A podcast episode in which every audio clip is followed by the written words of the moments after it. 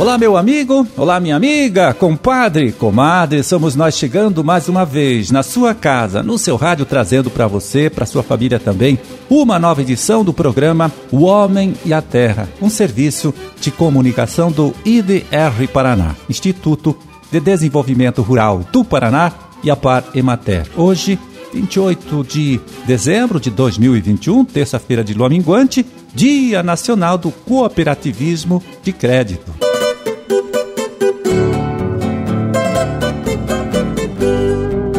Pois é, nesta época do ano, olha só, a gente tem muitos produtores aqui do nosso estado se preparando, né, para trabalhar na produção da silagem, silagem de milho. Então, vamos chamar o nosso colega de trabalho do escritório de Chopinzinho, o zootecnista Guilherme Queres, que tem algumas dicas importantes para passar para a gente em relação a este assunto. Orientações bastante básicas, mas que, se levadas a sério, podem garantir a elaboração de um alimento com mais qualidade para depois fornecer aos animais no coxo. Vamos ouvir o Guilherme? Fala, Guilherme. Pois é, Marildo. A gente se aproxima de um momento em muitas regiões que alguns produtores já vão estar próximos de fazer o corte da silagem, né, fazer o processo de ensilagem. Então tem alguns pontos aí de, de fundamental importância para a gente garantir que a silagem seja muito bem feita. Nesse momento a gente espera que todo o processo ali de lavoura já tenha sido bem conduzido, que o produtor conseguiu produzir uma lavoura de boa qualidade. E um ponto crítico é, nesse momento, é definir o ponto de corte do milho que vai dar origem à silagem. A gente recomenda teor de matéria seca de 30% a 37%. Isso pode ser medido aí com micro-ondas, enfim, com o auxílio de um técnico. E uma maneira aí correlacionada, que pode ser utilizada também como uma referência, seria avaliar o enchimento de grão. O ideal é a matéria seca, se o produtor às vezes não tem acesso a isso no momento, pode ser olhado o enchimento de grão. Recomenda-se aí não ensilar antes de metade do grão cheio até mais ou menos dois terços do grão, que seria um ponto bem próximo do ideal. Então é importante olhar esse ponto, porque se o produtor corta muito antes, a silagem muito úmida, ele tem uma perda de amido, perda de energia na silagem, que ele deixa de acumular naquele material, e ele pode ter uma fermentação ruim pelo excesso de umidade. Já a silagem muito seca, ela pode prejudicar a compactação, o grão fica muito mais duro e difícil de processar. Então o aproveitamento pelos animais também pode reduzir. Então o ideal é concentrar bastante dentro dessa faixa ideal. Então o ponto de corte é um ponto assim que tem um grande impacto sobre toda a qualidade da silagem. Outros aspectos aí que são fundamentais no momento de fazer a silagem é a regulagem do maquinário, tem que estar tudo em dia, independentemente da máquina que vai ser usada, ela tem que estar fazendo um bom processamento do milho, e de preferência, né, tamanho de partícula adequado e de preferência quebrando os grãos. É muito importante isso, que a gente investe na lavoura, tem uma boa produção de grãos na silagem, que é o que confere energia para a silagem, e aí às vezes o grão passa inteiro. Então é muito interessante no momento da ensilagem o produtor monitorar essas aspecto e tentar fazer o possível aí nas regulagens para picar um pouco mais o grão. Além disso, um outro aspecto que a gente detectou esse ano aí que é, é fundamental é o processo de compactação do silo. Né? O oxigênio é um inimigo de uma boa fermentação, então é, é necessário, é fundamental que o produtor compacte muito bem a massa ensilada. A gente viu que uma a cada três silos é, que a gente avaliou no torneio tem uma compactação muito baixa. Então isso é, reflete em perdas no silo para o produtor e as perdas certamente têm um impacto econômico aí negativo. Então é fundamental que o trator que está compactando seja o que mais trabalhe durante o processo aí de ensilagem. Se a, a máquina que está colhendo demora oito horas de trabalho, o trator que está compactando ele tem que ficar no mínimo oito horas ou mais é, sem parar compactando fundamental ter essa atenção. Fundamental também que o produtor vá compactando em camadas finas, né, espalhando a massa da silagem aí mais ou menos em camadas de 15 centímetros e compactando bem esse material. Então são algumas dicas bem objetivas que têm um, um reflexo aí sobre a qualidade do material que vai ser produzido. Bom, eu perguntei ao Guilherme também qual deve ser a atitude do produtor que contrata né, o serviço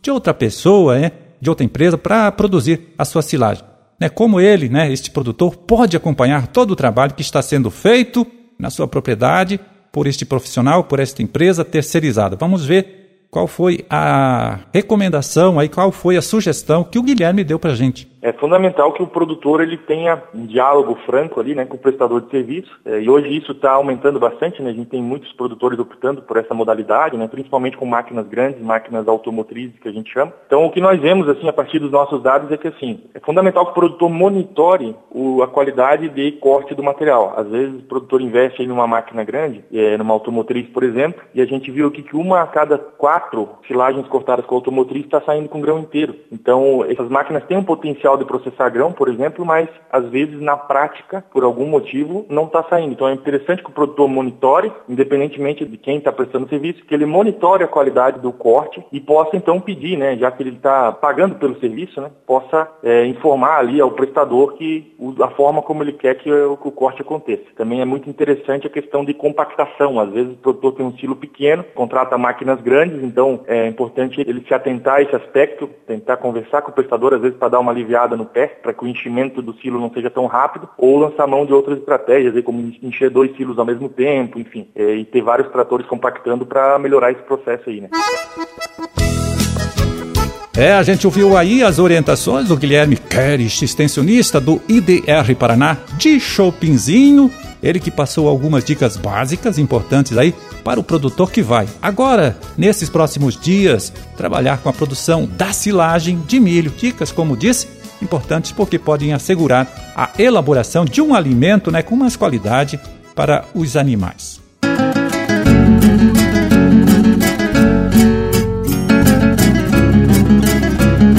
Pois é, apesar da seca, né, em alguns períodos aí do ano, né, do frio forte que castigou a cultura da amoreira, o produtor do bicho da seda chega a este final de ano comemorando, né, mais uma vez, os bons resultados aí obtidos em suas criações, né? Demais profissionais e dirigentes aí que integram esta cadeia produtiva em todo o estado, né?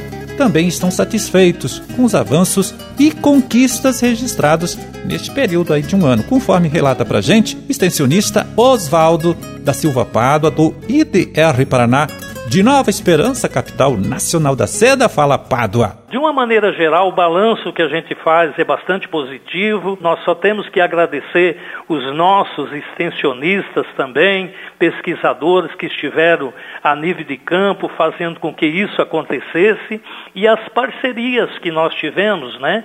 Como é o caso da Abraceda, Fiação de Seda Brataque, a FETAEP, a FAEP, Senar, tudo é, junto conosco, os agentes financeiros, trazendo esse alento.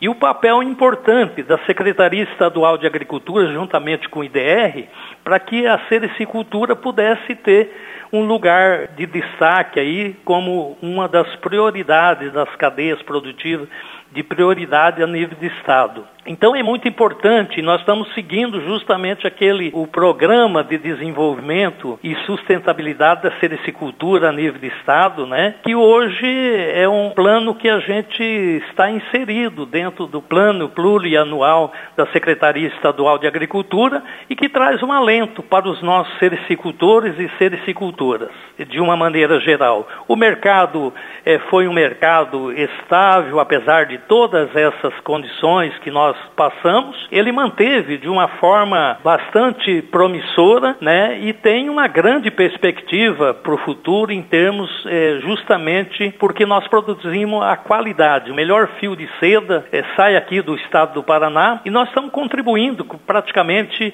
84% da produção nacional é, de casulo do bicho da seda que transforma-se em fios de seda que traz divisas, né? Para o nosso estado, para os municípios e principalmente ao nosso país.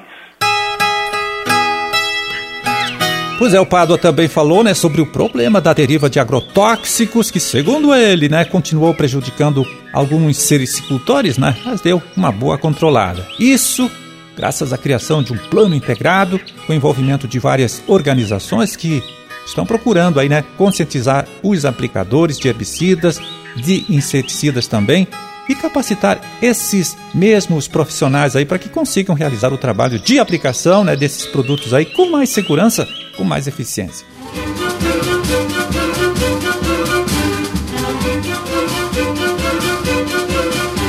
Bom, era esse o recado que a gente tinha para hoje. Vamos ficando por aqui, torcendo para que todos vocês aí tenham uma ótima, uma excelente terça-feira. E até amanhã, quando a gente estará de volta aqui mais uma vez trazendo para você, para sua família, uma nova edição do programa O Homem e a Terra. Um grande forte abraço a todos. Fiquem com Deus e até lá.